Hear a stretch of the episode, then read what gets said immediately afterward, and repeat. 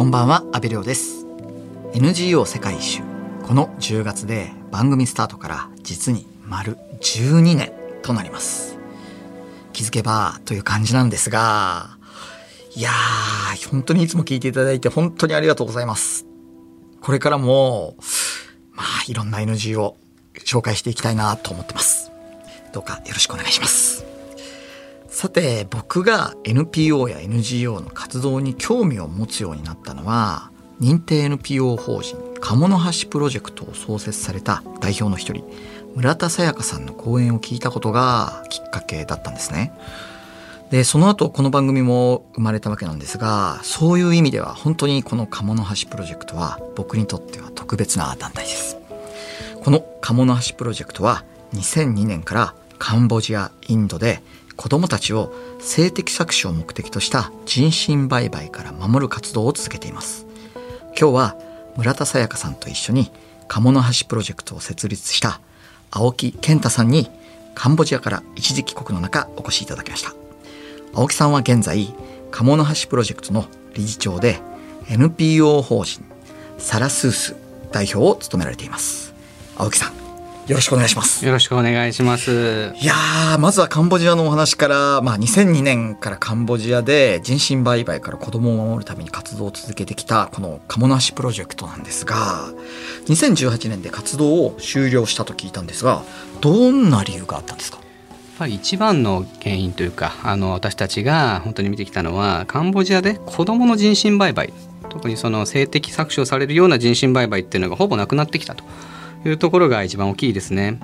でやっぱそれもカンボジアで本当に長年にわたって経済成長すごくあの7%とか大きな経済成長が続いていて雇用が増えたり中学校は卒業するようになってきて子供を売らずに済むようになったっていうことが大きいですし、まあ、本当に安倍さんにもあのご支援いただいたしあのいらしてもいただいたあのコミュニティファクトリーというですね鴨梨プロジェクトとして立ち上げた最貧困の女性たちを農村でこう雇用して修行訓練するというプロジェクトまあ、そのおかげでその自立するという生活基盤が整った人が増えてきたっていうことも一部貢献できたかなというふうに思いますし鴨の橋プロジェクトではですね本当にそれこそ、まあ、1回の NGO としては面白いなと思うんですけど法律でちゃんとあの買う側を取り締まるもしくはそのビジネスをしている人たちを取り締まるための法執行支援っていうのも手掛けてきました、まあ、警察官が子供を買った人を取り締まる法律を知らないとか賄賂を横行しているとかそういった状況があったので、まあ、そこもですねあの少し貢献できたかなというふうに思ってます、まあ、こういった活動が実を結んできた結果として、まあ、子供が売られなくなってきた、まあ、それであの撤退するということを決めました。いやでもあの頃本当にその子供の人身売買っていうのが本当にカンボジアではその蔓延していてそれがまあある意味なくなったわけですからすごい成果ですよね。その後鴨の橋プロジェクトでは2012年からはインドで子供の人身売買から守る活動をスタートしていますがこのインドというのはどういった背景なんですか？そうですね、まあ、それこそカンボジアでも活動する中でインドにあの踏み出していったわけですけども、まあ、インドっていうのが本当に人身売買が本当に世界で最大規模で起きていてで、まあ、それもですねあのインドで人身売買のビジネスに携わってる人がもう本当に有罪になるっていうこと逮捕されるっていうことが数パーセントしかなかったりとか、まあ、そういった現状があるからなんですよね。でやっぱインドってこう行ってみるとすごく実感するんですけど、まあ、本当にたくさんの国がくっついてるようなそんな国で州が異なると言葉も違うし法律もやっぱ一部違うし連携してこうやって操作してっていうのはすごく難しいんです。でやっぱりそこをですね本当にあの被害者の方が例えば本当に1,500キロ離れた都会に売られてしまってでなんとかレスキューされて戻ってきたけれどもじゃあ誰かを捕まえるかってなった時にわざわざもう一回都会まで行って裁判の証言するかっていうとそんなお金も時間もないです。でやっぱりそれをするにもすごく傷ついていて精神的なハードルもすごい高いですし、まあ、そもそもやっぱり被害者であることを隠したいわけですね村では。まあ、そういった中でどうしてもこのまあ、ある意味人身売買っていうこうビジネスが割がいいビジネスとして続いてしまうっていう現状があって、まあ、それで子供と女性たちが売られ続けているっていう国だったと、まあ、それでインドへの進出っていうのを決めたというのがあります、まあ、今10年になりますけれども鴨の橋プロジェクトでは2025年ぐらいをめどにあのちゃんとやれることをやって撤退するというぐらいにあの目標を掲げて、まあ、本当に仲間がインドで活動してます。そして今青木さんは鴨の橋プロジェクトでは理事長となりそのままカンボジアに残って NPO 法人サラスースを新たに立ち上げられて活動されているということなんですけれどもこのサラスースについてもご紹介いただけますか？ありがとうございます。まあ、実際ですねカンボジアからあの鴨の橋プロジェクトが撤退すると。いうふうになった時に全てを畳んであの全部がいなくなるっていう選択肢もあったんですけれども本当に見に来ていただいたコミュニティファクトリーっていうあの場が持ってるそのポテンシャルとか素晴らしさ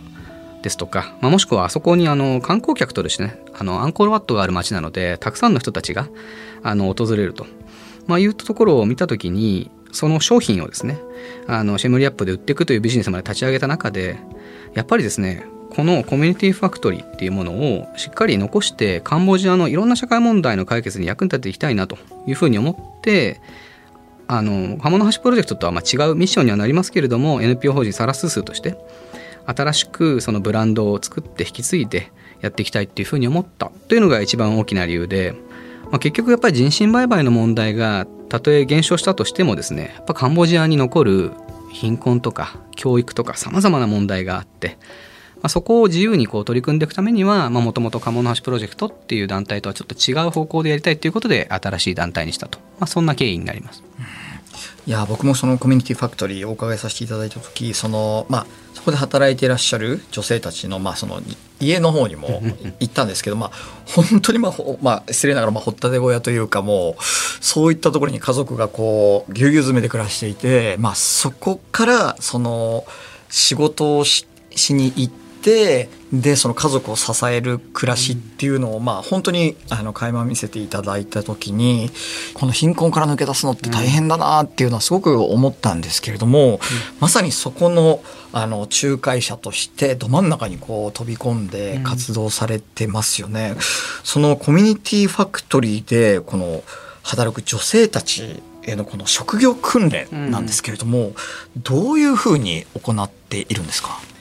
私たちあの商品を作っていく時にミシンを使ったりとかいぐさを折ったりするのでもちろんそういうですねあの仕事のスキルっていうことも教えているんですけども、まあ、本当にそれ以外にもカンボジア語の読み書きとか、まあ、会計の管理の仕方とか本当にたくさんの訓練をやってましてで例えばチームリーダーを育てる訓練とかそういったこともいっぱいやってきました。で特にやっぱり最近すごくそのコミュニティファクトリーから女性たちが卒業して新しい仕事を見つけるっていうお手伝いをすることもあるんですよね。カンボジアも経済が今は発展してきているのでいろんなチャンスがあるという中で仕事について活躍してほしいんですけれども、まあ、本当になかなかそれがうまくいかないっていうことがあってそのギャップを埋めるためにいわゆるこうライフスキルっていうことをあの銘打ったトレーニングもすごく力を入れています。っ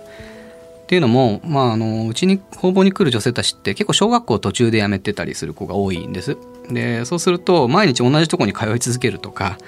あのなかなかいろんな問題解決するっていうことがまあ、能力もそうですし自信がなかったりとか、まあ、本当にそれでなかなか直面した問題がこう逃げてしまうっていうことが結構あってですね。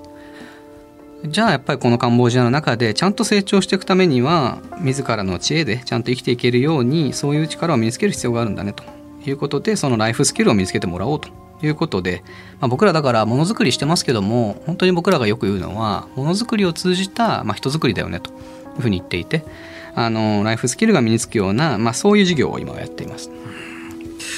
そのライフスキルのトレーニングを導入したということなんですけれどもこれはあるきっかけがあったんですよね。そうなんですなんか本当に僕としても結構ショックというかすごく見方をいろいろ変えられた出来事だったんですけど、まあ、前にですねコミュニティファクトリーを卒業して、まあ、僕らが紹介したそのシェムリアップの町にあるすごくいい縫製工場にあの就職した女性がいたんです。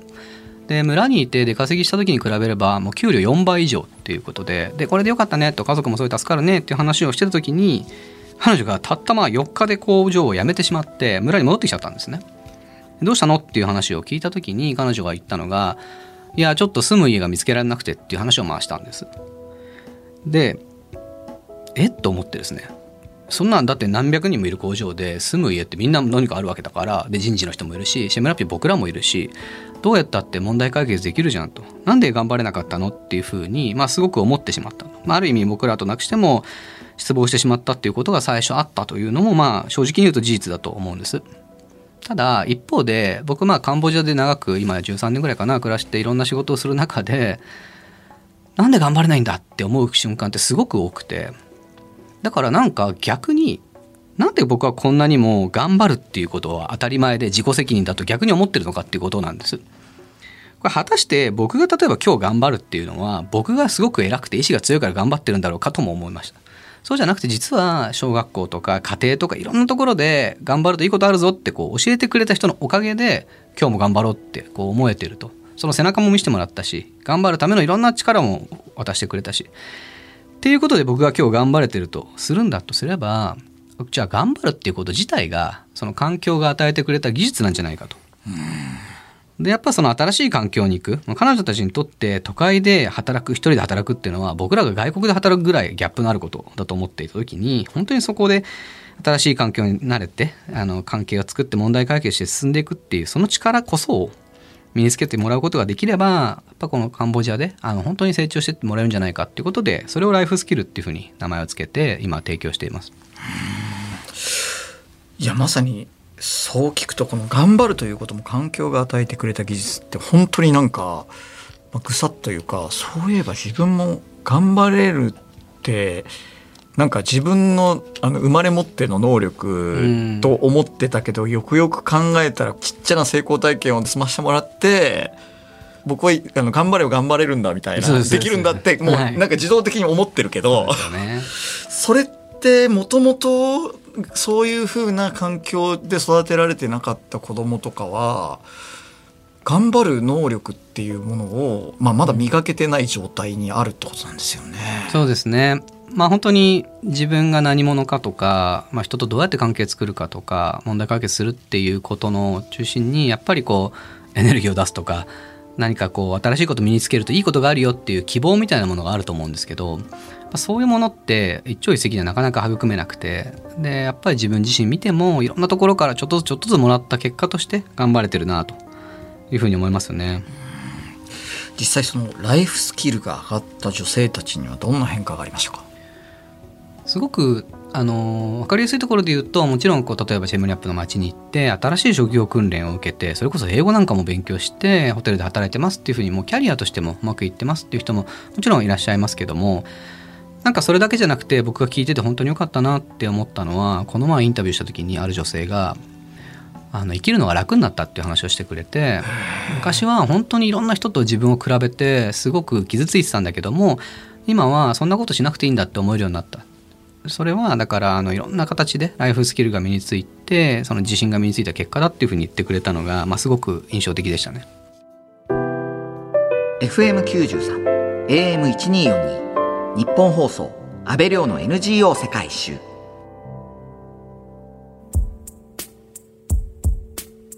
今日は認定 NPO 法人鴨の橋プロジェクトの理事長で NPO 法人サラスース代表の青木健太さんにお話を伺っています。コミュニティファクトリーで現地の女性たちが作った商品はシェムリアップにあるサラスースーのお店に並ぶそうなんですが具体的にどんな商品を使っているんですか？そうですね。トートバッグとかショルダーバッグとかポーチとかあといぐさのサンダルなんかを今すごくいろんな商品を展開していてまあ、あの女性たちにとっても本当そうなんですけどもその買っていただく方にも感じてほしいのがこうライフジャーニーっていうことをテーマにあの作り手と買い手がこうつながるような、まあ、そんなお互いの人生を応援し合えるような関係性築けたら嬉しいなっていう思いでやっているので、まあ、あのよく買っていただくのは結構30代40代の女性の方は結構多いんですけどもそれだけじゃなくてあのデザインだけじゃなくてテーマとかこの裏側にあるこういう関係性っていうところも気に入っていただいてあの買っていただくっていうことも多いですね。特にあの最近はなんかあのクロマーっていうカンボジアの伝統的な織物、まあ、それを加工して作ったフリンジのバッグが大人気で結構色売り切れとかが出てますね。いや今スタジオに持ってきてもらってるんですけど本当になんか鮮やかな青が何層にも織り込まれてていやこれはなんかそのブランドショップとかに並んでてもいいレベルの、うん、プロダクトですよね、はい、あの最近もねファッション雑誌に取り上げていただいたりとか、まあ、デパートにそういう意味で呼ばれたりとかっていうのもあるのは、まあ、一つ認めていただいてるのかなというふうに思うんですけどやっぱりあの裏側にある物語だけでは物販ってのはやっぱ続かないですね本当に限定的な人にしか応援してもらえないものをパッと見て可愛いって思ってもらえない限りはもう広がっていかないっていうことをすごくよく思っていてあのやっている本人とかあの僕たちスタッフもこう嬉しくなるような良い商品作ろうっていう思いでやってますね。実際このサラスースの商品なんですけど日本でも買うことができるんですか？そうですね。日本だとオンラインストアであの一番買っていただきやすいんですけどもあのカタカナでこうサラスースって検索していただくとあのすぐに見ていただけるかと思います。サラスースでは商品を販売するだけではなく、うん、教育も大きくカンボジア中に広がっていってるというふうに感じてるということなんですけれども。そうですね。今むしろ教育の団体というふうにあの変容しているというふうに思います。っていうのは、まあ、工房で今まで250人ぐらいかなたくさんの方々の人生をこう支えて深く深くこうそれこそ家まで行ったりしながらあの教育をしていくってことをしてきましたけども一方で私たちがこう作ってきたライフスキルのトレーニングって必要としてる人は本当にカンボジアに何十万人もいらっしゃると。そこに届けるにはどうしたらいいかって言った時に今はですねこう人を育てる人を育てようっていうことで教師の育成に取り組もうということをしています。なのでいきなりのジャンプがあるように感じられるかもしれないですけどもカンボジアの政府とか JICA さんと一緒にですね例えばカンボジアの公的な職業訓練所の先生方のトレーニングなんかを全国でやるっていうプロジェクトが今やっていたりとかさまざ、まな形であの教育の授業を展開するということを今はやってます。なんか本当にカンボジアのある田舎のねあの地方の一つの工房で作ってきたこういうトレーニングが今カンボジア全体にこう広がっていこうとしてるのはすごく僕らとしても誇らしく思ってます。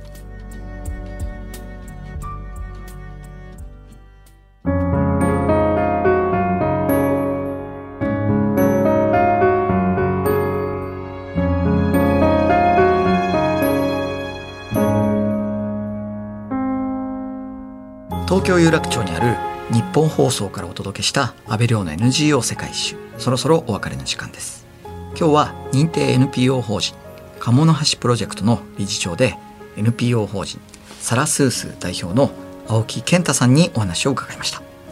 最後にカンボジアで活動して13年サラスースでも新たな挑戦をされている青木さんですがぜひラジオの前の皆さんにメッセージをお願いします。なんか今日お話ししたことだとなんかすごく夢や志があって頑張っている人だみたいな捉えられ方をしたかもしれないんですけど僕本当に人生でやりたいなこれにって出会ったのは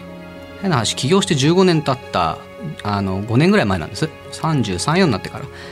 だから今もしやりたいことが分かんないとか夢がないとかもしくは今頑張れないって別に全然変なことじゃないっていうふうにすごく思ってほしいなと思っていて。すごいなんか変な言い方かもしれないですけどなんかすごい頑張った頑張った先にそういうことがあるんじゃなくてむしろ休んだりとかいろんなところで旅に出たりとかその中で感じる自分が何者でありたいかとかどんなことに喜びを感じるかとかそういったことからどういうふうに社会に役に立っていくかっていうヒントが見つかることが多いので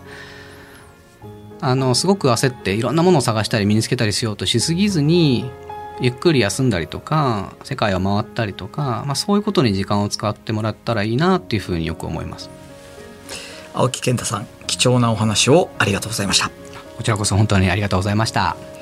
ここまでのお相手は阿部亮でした